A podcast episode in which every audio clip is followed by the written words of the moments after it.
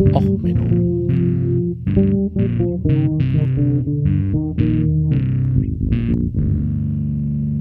Der inkompetente Podcast über Dinge aus Militär, Technik und Computer, die so richtig in die Hose gingen. Hallo, herzlich willkommen zu Och ja, Good Vibes. Heute die Folge Maurice Hillemann. Ja, ihr hört richtig. Äh, es ist immer noch Och Menno, aber ich dachte mir, nachdem einige von euch auch gesagt haben, oh, es sind immer so traurige Themen, so fiese Sachen. Ähm, und ich auch mal gedacht habe, hey, ich will mal was Nettes, Knuffiges.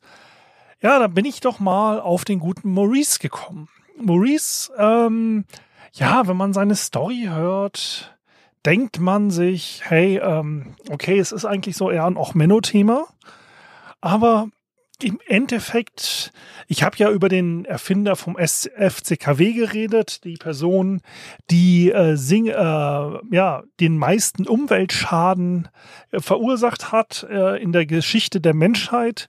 Ähm, reden wir mal über Maurice. Maurice ist 1919 am 30. August äh, geboren worden und ist aufgewachsen in den äh, in Montana und zwar in eine Farm, ähm, ja Familie, ähm, wo er auch in jungen Jahren denn schon den Hühnerstall vom Onkel ähm, ja äh, mit bewachen musste.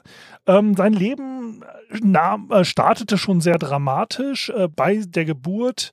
Er war das achte Kind äh, seiner Eltern, äh, die in einer äh, radikal-lutheranischen, naja, also sehr religiös geprägten Familie. Ähm, also ist er das achte Kind gewesen. Ähm, seine Schwester, seine Zwillingsschwester ist während der Geburt leider gestorben. Und äh, seine Mutter ist wenige Tage äh, nach seiner Geburt gestorben. Er ist dann halt bei seinem Onkel aufgewachsen, wie gesagt, in einer religiösen Farm-Umgebung. Äh, ähm, und äh, er ist dann auch in der äh, achten Klasse ähm, ja, äh, in der Kirche in Probleme geraten. Er hat nämlich denn in der Schule Darwins der Ursprung der Arten äh, gefunden und hat das in der Kirche gelesen. Das sorgte denn in der Kirche für einigen Streit und er kriegte einiges an Problemen. Er hat dann auch später in seinem Leben die Religion für sich äh, aufgegeben und ist eher ähm, als ja, äh, Agnostiker, als ähm, nicht religiöser Mensch äh, unterwegs gewesen.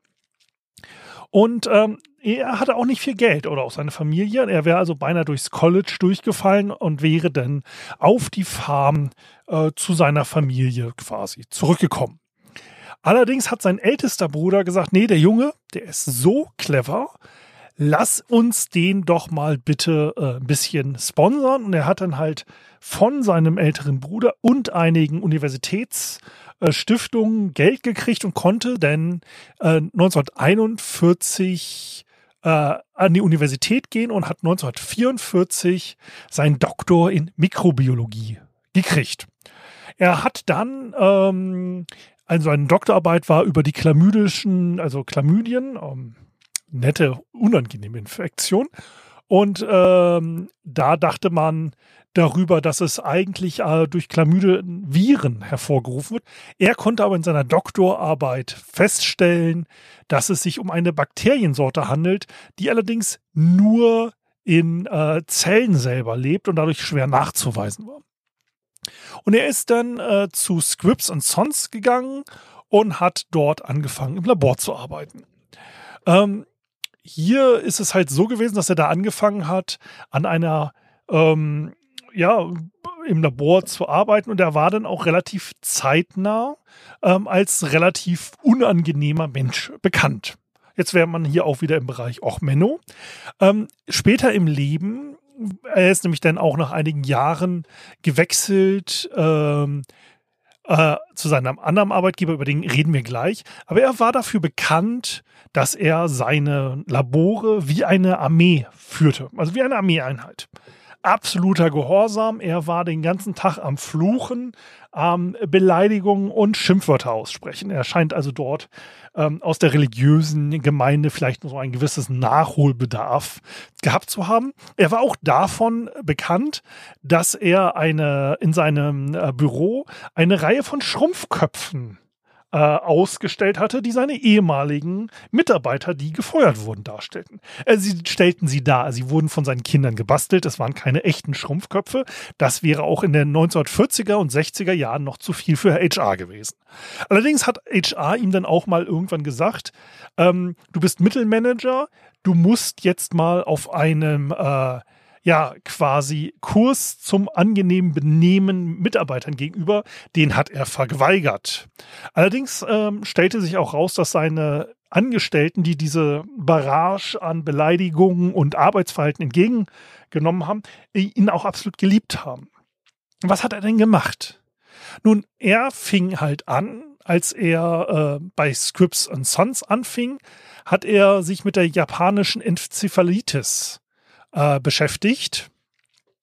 Ähm, und dann, ähm, weil das nämlich dann im äh, Pazifikkrieg ein Problem wurde, hat ihn die Armee erstmal in den Army Medical Center geholt. Das ist heutzutage das Walter Reed Army Institute of Research, wo er dann 1948 bis 1957 arbeitete.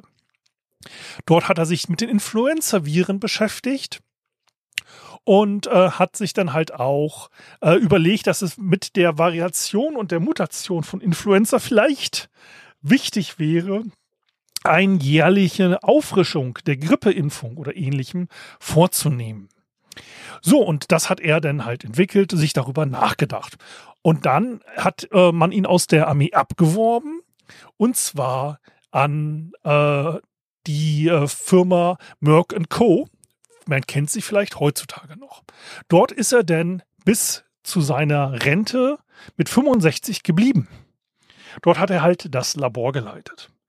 Man hat ihn anschließend, als er in den Ruhestand geschickt wurde, ein eigenes Institut gegründet, die, ähm, und dort hat er dann bis zu seinem Lebensende noch gearbeitet, und zwar das sogenannte Merck Research Labor.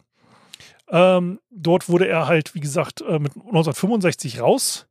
Ähm, äh, ja, befördert, weil er als Angestellter nicht mehr arbeiten konnte. Und dort hat man ihm extra noch gegründet, das Merck-Institut für äh, Impfstoffforschung. Und dort hat er es bis zu seinem Tod 2005 geleitet. Das Besondere an dieser äh, Person ist es, dass er und sein Team während seiner Lebzeit 40 verschiedene Impfstoffe entwickelt haben für wichtige Krankheiten. Ähm, während der asiatischen äh, Grippewelle von 1957 bis 58 hat sein Impfstoff wahrscheinlich Hunderttausende an Leben gerettet. Seine Arbeit ist die Grundlage der heutigen modernen Grippeimpfung. Er hat äh, von den in Amerika vorgeschriebenen 14 Impfungen, die in dem Impfkalender der amerikanischen Gesundheitsbehörden ähm, vorgesehen sind, hat er und sein Team acht von diesen 14 Impfstoffen entwickelt. Davon Masern, Mumps, Hepatitis A, Hepatitis B, äh, Chickenpox, ähm, Meningitis, Stratiococcus äh, und den Influenza-Impfstoff. Ähm, er hat übrigens auch eine Belastung von Impfstoffen, von Schluckimpfstoffen mit dem SV40-Virus vorgefunden, äh, die äh, die Polio-Impfung gefährlich machten. Er hat dann festgestellt, dass andere Impfstoffe auch mit dieser äh, mit diesem Virus verseucht sind.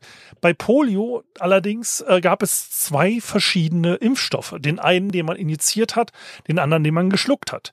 Bei der Schluckimpfung wurde der Virus äh, quasi vernichtet im Magen. Dadurch war diese Schluckimpfung äh, sicherer. Das hat er festgestellt. Ähm, er ist als Berater denn hat die Weltgesundheitsorganisation beraten. Er war an der AIDS-Forschung mit beteiligt.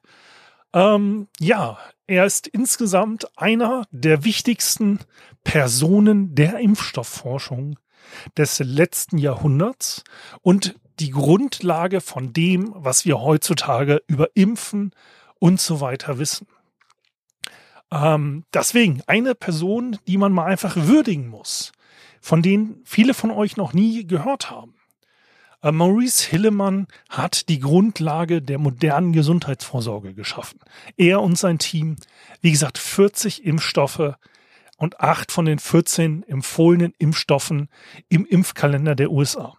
Ich habe jetzt nicht nachgeguckt, wie viele Impfungen in Deutschland empfohlen werden und wie viele er davon ähm, entwickelt hat. Es ist ein Großteil dessen. Ja, so viel erstmal mit einer kleinen positiven Folge von Och ja, dem kleinen Unterformat von Och Menno.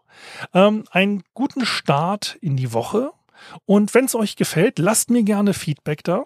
Dann mache ich vielleicht nun wieder nochmal bewusst wieder positiven äh, Content hier, um mal einen Ausgleich in diese verrückte Welt, in diese ganze Welt der Negativität zu bringen.